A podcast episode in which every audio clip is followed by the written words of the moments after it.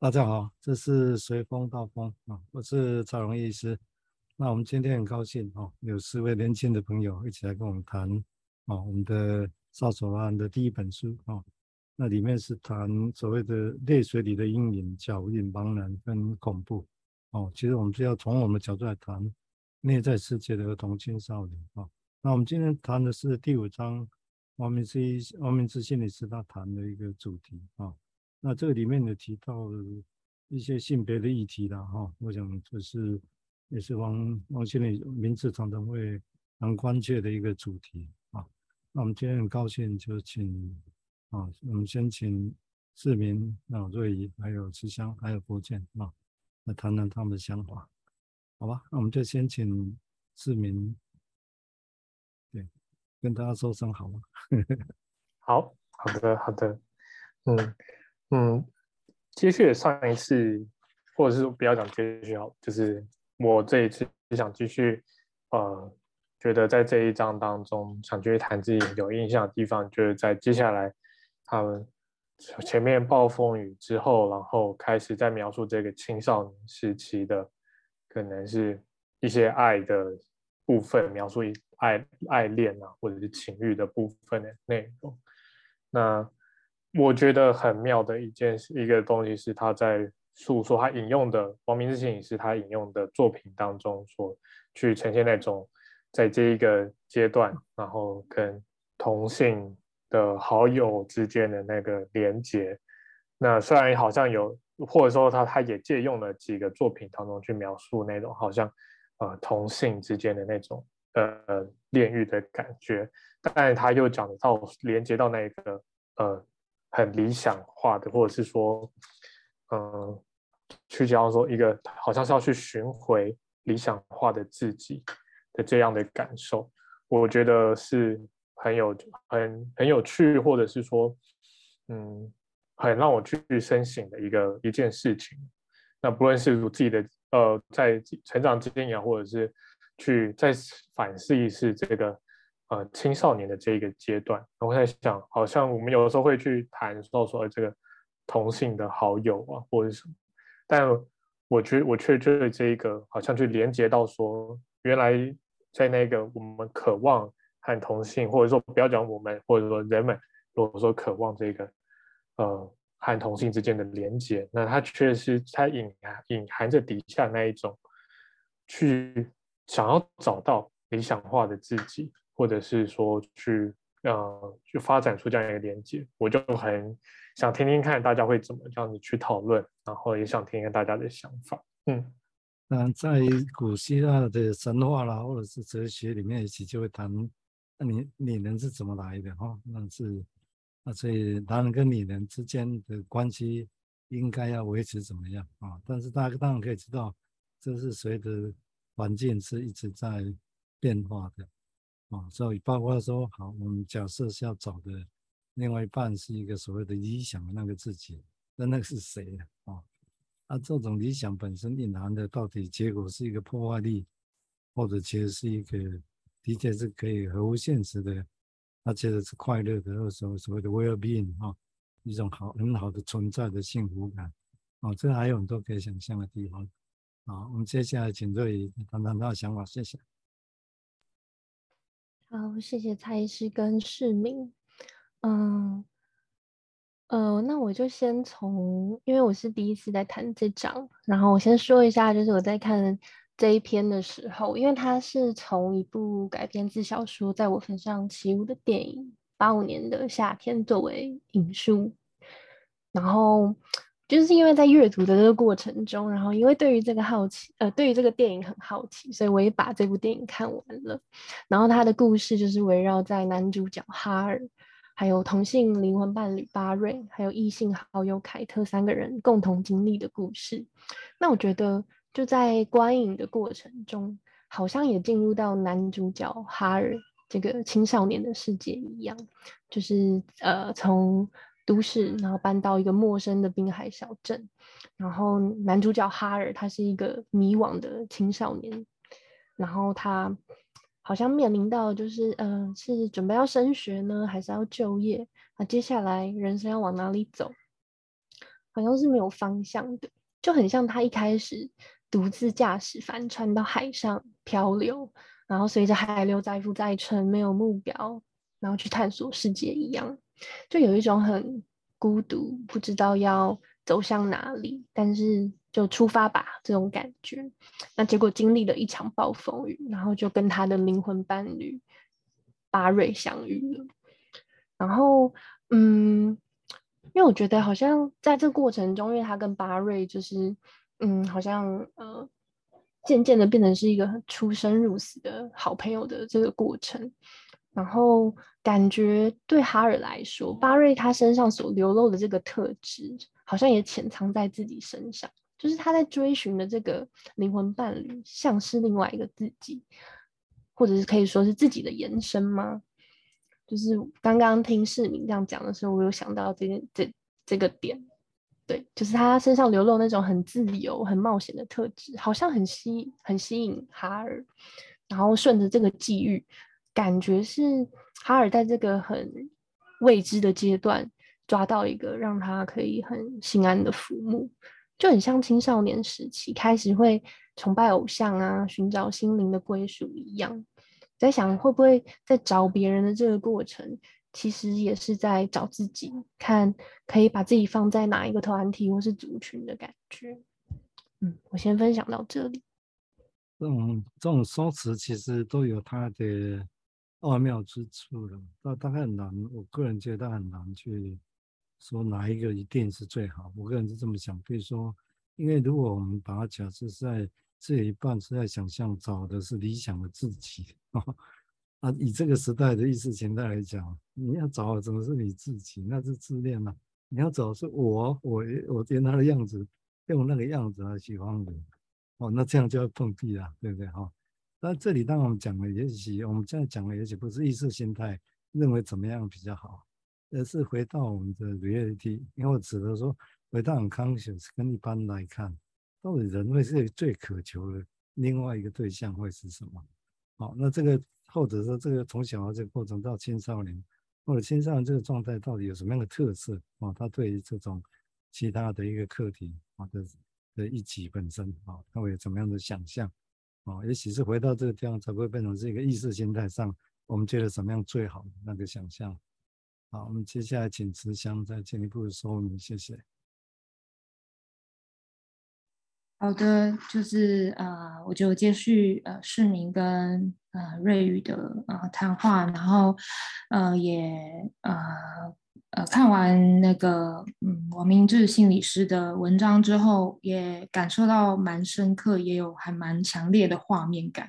也可以在文章中马上就可以感觉到呃青少年有一种独有的炙热的那种感受，好像仿佛就是。呃，那个性跟情欲如同在就是火山口，然后即将喷发的那种感觉，然后但是呢，它却伴随着一种彷徨啊、别扭啊，感觉像是被堵住那种，一直在看着就是这个青少年怎么样去呈现。然后我在这个呃文章里面呢，也是看到呃王明志心理师呢。用了，呃，我还蛮印象深刻的一段，就是他谈到阻抗这件事情，他就讲到说，哎，面对呃充满挑战跟挑战跟阻抗的青少年，然后我们可以要用怎么样的姿态，然后用什么样的思考跟他共奏。然后我就在想说，哎，那个被堵住，那个被呈现出来的那个情欲样貌，是不是已经经由过一些，就是哎阻抗，或者是一些，呃，我们可能先试，就是我们把它先称为阻抗好了，那就是呃是就是呃，或者是说是一种，呃，就是呃呃。就是暂时被暂时被那个踩刹车的样貌，我也不知道。就是可能就是在这个情形当中，那我们可以去怎么样去跟这个青少年去工作？这样，那呃，他呃，我也在这个文章里面有看到一个蛮印象深刻的部分就是，哎，那个王明志心理师在一百一十三页说到，哎，抗拒也是某一种面对。然后好像在这一段成长的历程中，青少年好像也在想着怎么样去应对，哦，好像某一种，啊、对于自己不知道该怎么办的情绪或者是情感，就是要怎么样去，呃，就是怎么样去应对，然后就是。不管是身体、心理，他该怎么样去呈现？然后，然后我我我在那个什么，他在里面呢，也有讲到一些还蛮有趣的一些，就是其他呃作品的例子，比如说像《纳尼亚传奇》的呃那个柜子，还有像是《神隐少女不见的父母》，好像都在隐藏着一些原初的原欲的一些欲望。然后我就在想说，哎，这个在青少年时期确实有这种好像要隐藏出来，然后可是又即将喷发的那种感觉。然后我觉得在这个文章里面也还蛮多透露出这种感受的。然后我也蛮想听听看其他的伙伴继续说这一块，大概是这样。当然，如果说，哎，有时候都我们从维尼哥角度来谈，他会很多很悖论，但是有趣的想法。哦，不然包括一起说，如果抗拒也是一种面对，也没错。但这个话当然是相对古典的分析来讲，就是以为抗拒就要赶快把它这个突破啊，不然好像那个抗拒本身会带来整个治疗上的困难。哦，但如果我们从现在的理解来看的话，不，其实不必然这样子。有时候那种抗拒，其实要看的是他的伤害有多深。如果一个人很小的时候就受到很严重的，剥夺或者是侵犯，那种伤害是很深的。你叫他现在就所谓的面对面对，这个到底是谁在面对什么？啊，就是他可以，他搞不好可以用自己的方式抗拒，搞不好能活到现在就已经很功成浩大了。啊，所以这个地方是还有值得再想象的地方的啊。好，我们接下来请柏健谈谈他的想法，谢谢。谢谢。呃，我。试着用从理想这个这个嗯怎么说这个元素来去连接这个刚刚前面伙伴大家谈的跟我自己的一些想象，因为嗯、呃、我觉得蛮有趣的，就是我们可以从朋友或者说从另外一个独特的个体身上去发现到，哎，有一个理想，然后这个理想是跟跟自己有关，然后好像变得交朋友是在。找自己哦，像刚就像刚刚蔡医师提到的这种，哎，这是自恋的的意思吗？这样，然后这种心中的这个理想性开始有了一个自己，呃，他自己的方式来去表现出来，尤其是在交朋友这件事情上来去来去展现他的各各种样貌这样。然后我我觉得蛮有趣，是跟我我自己看这个。这篇文章里面，我我其实把焦点，呃，我我被我被一个地方吸引的是，呃，在第一百一十五页，就是引述了弗洛伊德的描述哦，就是呃，忧郁，就是他使用一种看得见啊、感觉得到的这种行为跟感官，然后去抹除了应该存在的思维与记忆。然后我我当时看到这，我就觉得哇，这个忧郁好像也是有这种自己的方式，然后活灵活现的。去去呃表现出他自己的样貌这样子，然后他有自己的这个忧郁，有自己的手脚和意念呐、啊，然后他可以跟一个人的自我去平起平坐，然后相互对抗，然后甚至就是好像往往当这个东西有了这个忧郁这个名字以后，哎，它可以占上风，哎，就是好像占据的是整个人的一切这样，然后何以何以我们可以让这个东西一直存在在在心里，然后在某个时时刻某一些时期就。呃，表现出来，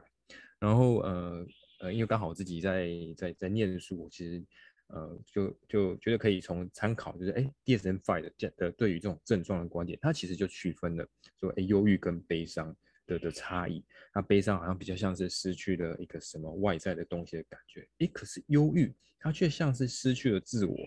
这种忧郁这种这个这号人物好像啊喧宾夺主的这种行径，它到底跟这个一个人的自我有什么样的渊源啊，或者过节呢，嘿，好像他非常的了解自我是什么，哎，好像跟跟自我是麻吉麻吉的这样子，然后好像呃看着自我长大，然后从小就就开始了解他是什么，哎，然后一直潜伏在那里，然后呃，我觉得蛮有趣的，这样连接到青少年这种潜伏期的的概念这样子，然后然后哎，好像这个自我。这呃，这个这个忧郁，就像你对于自我的了解，然后甚至在某一个时刻，某某一些某一些条件满足了，他就取而代之哦，像攻其不备一样占据了这整个自我。那我我我无意识好像就要去仇视忧郁这个东西啊，就是我好像想象想讲到这种忧郁跟自我的一种相似性，好像这种呃忧郁的因子，也许打从出生没多久，哎，就一直在在那里，然后看着自我长大这样。那这种，我觉得这种忧郁的活灵活现，跟这个所我们刚刚前面提到的这种理想的活灵活现，好像有一个相似的地方，就是我对忧郁跟理想一些想象。啊，谢谢博建啊。那刚好我有一想法，刚好是最近的信息啦。也就是说，他你刚刚博建提到那个贝克讲的那个忧郁这个事情啊，或者那个是所谓的他认为忧郁是。负面的想法哦，他本身在美国是分析师，是后来他就是专门攻这一块哦，或者变成正向想法，或者他是一个老，就他本身从分析师后来转到专攻这一块来哦来处理。那当然这一块的会怎么样？我觉得这还还未知啦，还未知。也就是说，忧郁是那么简单。你刚刚刚刚博建提到的那个是弗洛伊德的说法，就是说。弗洛伊德认为忧伤、哀伤、哀悼，就是失去的是外面那个人，你自己没有失去。哦，但是如果会变成太久了，变成是一个忧郁的话，melancholia，哦，就这样的 melancholia，像黑色的胆汁一样，欧洲黑色的天空那一种那一种情况，那一种的话，melancholia 来讲，其实指的就是我们现在的忧郁，它指的是外那外面人过去之后，自己也跟着某些地域方也跟着走了。哦，所以才会变成有一些低自尊啊，有一些其他情况，哦，或者会伤害自己，哦，这个是这个论是从弗洛伊德以降一直是，只是细的来看当然还不够啦，就是这个东西，但是刚但是刚好那个昨天提到这还，但这个还是蛮重要的基础啊，所以我就把它再补充。那至于刚刚提到的，最近在医学会里面有一些文章在传，看起来也是，也就已经累积了越来越多的所谓的。用随机的研究，都是很庞大的研究，来研究之后青少年或在学校里面用正念的方式来处理，结果会怎么样？啊，他们说如果针对老师有一点点效，但是很快就不见了；但是针对学生、青少年这些学生，效用很呃几乎没有，啊，几乎没有。就是他们做所谓的都上千人的研究，那而且是完整的随机的研究啊，所以那个算。在理解的科学的可靠度是还蛮高的啊，这是最近在看的，大概很多篇文章在谈这个事情。那当然我不会因为这样就马上把所谓的正念或者是正念思考这个东西马上给推翻掉，当然也没必要，因为应该因为那还是会涉及到他们认为的指标是什么啊，所以这个地方应该还有值得再更细的探索的地方。好，我们接下来请市民再谈谈他的想法，谢谢。嗯，好，刚刚随着将前面这样讨论下来，我反而开始去突然在想这个青少年的这个阶段，然后也开始在想的是，我反而突然想到一另外一个作品是赫曼·赫塞的《彷徨少年时》，然后我想到他呃在当中主角他对他的那个德米安这个朋友的出现，然后好像。比他了解的更多，比他知道的事情更多，而且也真的是开启了这个呃主角他不断的去反思很多事情的一个地方。可是，在这个过程当中，又一直去感受到主角其实好像有那个嫉妒或者是羡慕德米安他这么一个理想的朋友的那个味道。那为什么会想到这个？是我觉得从刚刚这样子讲过来，不论呃有那种。从从一开始，蔡医师可能有提到那哦，就就寻找的很像是理想化自己那种自恋的感觉。可是我又想着，哎，那如果顺着这个青少年的在这个呃人际交往过程当中，他面对的这个他可能很要好的朋友的时候，可能却又会发展出那种可能是嫉妒啊，或者是呃又又嫉又嫉妒，然后或者是又很喜欢，那或者是又有时候又会生气。就是各样的情绪又夹在夹在当中，然后我又想着这种这些过程里面伴随着的，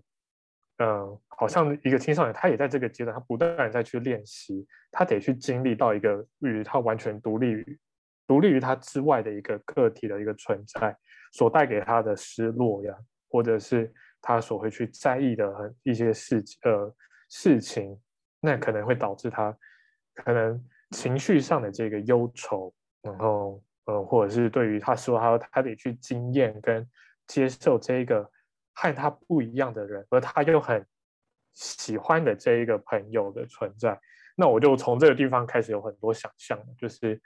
我会觉得说，哎，从这个这个阶段好像也很对一个青少年来说，他也好重要，好重要，这个人际的关联、人际的关系，然后再深刻一点，好像是。他再次去经历到他作为一个他自己主体的这个存在，他怎么样去经验跟消化，他一个课题所带给他的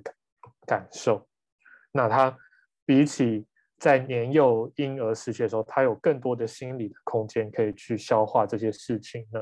那我想这我就开始在去想这个阶段，这些想法开始产生。那我就想听听看后面的伙伴们。能够怎么样的去有更多的想象？嗯，对，刚刚市民提到，这让我想到维尼口的说法，大致是这样：哎，ego related 或者 id related，它指的是说，如果是喜欢的话，like l i k e，这种情感的话，大致上是属于 ego related，跟 ego 比较有关系。好，那如果但是如果是爱 l o v e 的话，其实指的是是 id related。也就是其实是跟原始的东西比较有关哦，所以这是他的说法哦，所以他用这个角度来区分爱跟喜欢这样的词，毕竟这两个情感集体都我们存在哦，那是不是一定只是这样？OK，那这只是提供一个一个参考。我们接下来请各位再谈谈他的想法，谢谢。好，谢谢。那延续刚刚伙伴提到的，嗯，呃。就是进入青春期的阶段，像市民刚刚说，会开始对于人际之间呢、啊，会有一些呃同才之间可能有爱或者嫉妒等等这种情绪产生，然后好像这个阶段也是开始要搅动原本很单纯平静的童年阶段，像是书中提到的，好像是宣告了这个童年期已经死掉了的感觉一样，然后要开始建立自我认同，那我就想到。前几章我们谈到关于长大的话题，可能要开始面对身体的变化，然后这其中可能也包含性的本能驱力，会好奇，会想要探索或者是尝试。那在看到第一百零五页的时候，王明志心里是有写到几段文字，我觉得很有意象，是有充充分的描绘那种肉眼观察不到的能量，但是在行为上可以辨识。就是好像很多在青春期阶段的人会呈现出一种躁动的状态，就像书中提到是在体内燃烧的感觉。那我稍微截取一小段，然后念一下。他说：“现在回想起来，也才明了，何以高中夏天的夜晚，滨海小城的天空总会弥漫着莫名燃烧的气味。”为何总是待不住家里，也无法专心读书？心烦意乱的时候，总会骑着单车绕行于大街小巷，彷徨莫名，不知道在寻找什么。后来才慢慢明了，那是本能在体内燃烧。嗯，就是读到这一段，会觉得好像这个时期的青少年会有一些举动或是动作，可以明显观察观观察到，可能是会想要闯荡或是闯祸。啊，有一些可能会使用偏离正轨的方式，呈现出那种躁动，或者是将这些能量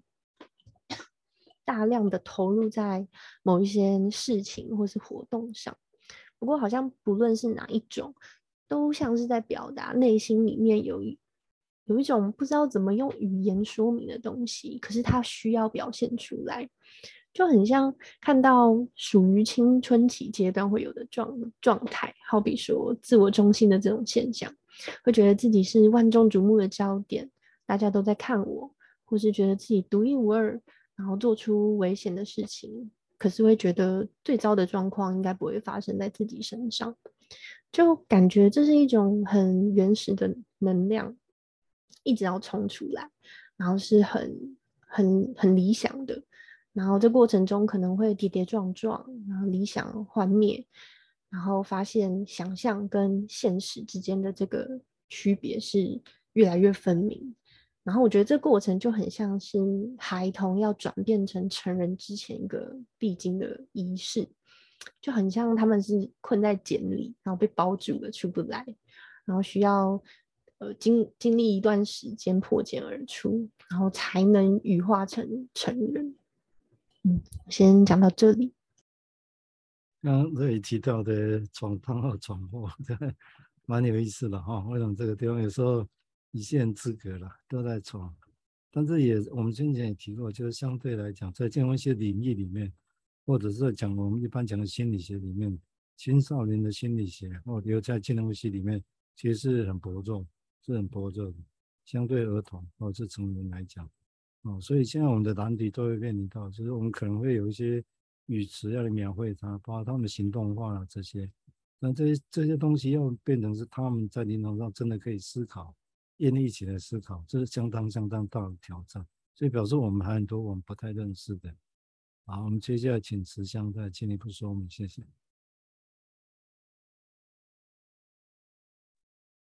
呃，好的。就是我听完刚刚就是瑞宇的那个分享之后，就会让我还还有刚刚博建，呃，还有市民所说的，那其实呃，我一直就是想到，就是刚刚博建讲到那个潜伏期的部分，就是确实就是呃，就是儿童时期经过潜伏期，然后现在到了青少年，那那个刚刚讲到，就像瑞宇讲到，就说。呃，有很多性的感受，然后或者很多呃不止性的感受，就是一些情感是被突然慢慢的去，好像那个动力就呃那个那个能量是这样喷发的感觉，然后呃可能还没喷发，就是慢慢的，然后我觉得那个画面真的就像。刚刚好像我也稍微提到，然后呃，现在也越来越成型的一个感受是，就像那个地震前的样子，就是就板块运动，然后下面就有很多的能量正在蠢蠢欲动，然后可能就是要喷发不喷发，然后那要就是拍喷发出来是灾难还是不是，是一个新的开始还是一个是一个那个。就是危机，这样就是一个灾难，这样就是可能对于青少年来讲，就是一直处在这种情形下，对。然后呃，我也蛮呃，我也在就是书中其实也看到一个蛮不错的一个部分是，呃，想要接续的说，就是、呃，就是那个啊一百一十六页，他讲到说，哎，阻抗。就是呃，就是关乎于内在的世界现实跟外在世界现实的界限，然后好像就是让内就是呃主趟像是一个屏障，然后让主体的内在是是现实不会漫溢到外在现实。然后我就觉得说，哎，这个虽然说好像跟刚刚讲到那个动力的那个部分是不大一样，但是我就觉得说，好像他们拼命想要去让这些呃。就是还是有一些关联，就是我觉得好像有一些东西想要去 keep 住，然后却好像在努力的不用再，就是在在做一个平衡的当中这样子。好，那我先讲到这。记得刚刚一开始你没有提到，就是说所谓理想性这个事情，就是现在既要如果从精神分析角度来看，你要很注意理想性是什么，因为。如果是一个早年创伤的人，他的理想性是很高的，那通常不合现实，所以后面就会变得很有破坏力。哦，这是一个这是要注意的一个地方哦。他用各种面貌，但是其实呈现的是破坏力哦，这在临床上相当相当的常见哦，这个是在。所以一般汉娜·鄂人这个哲学家谈的是平庸的邪恶。我最近在想，就是跟他写其实是理想的邪恶哦，因为其实是有一些理想性其实是不不合现实，但是存在啊。这个在现在整个社会啊，网络世界就更更明显啊，就是用理想为名所带来的那种困难啊。我想这个是另外值得再思考的。那我们最后请伯健再做一些说明，谢谢。嗯，好。那我我觉得从嗯刚刚这样谈下来啊，我开始对这个本能有一些不一样的想象，就好像哎，青少年期就是时候到了，然后于是这个本能蠢蠢一直一直蠢蠢欲动啊，终于等到这个时机，因为有足够的资源了啊，这个身体够大了啊，也可以做很多事情了，他的想法也。也好像够够能够思考很多事情，然后认知能力够了这样子，然后开始把这个青年期、青少年期作为一个一个舞台，开始然后去燃烧这个本能的能量啊，然后嗯，去去交朋友，尤其是交朋友哦，跟在去追寻，好像在追寻一个跟自己有关的，嗯，可能是片片段段的，或是相似的，或是理想的那个这个这些碎片这样子。然后来去来去展现这个本能，他这个自己的一个样貌这样子，然后好像嗯，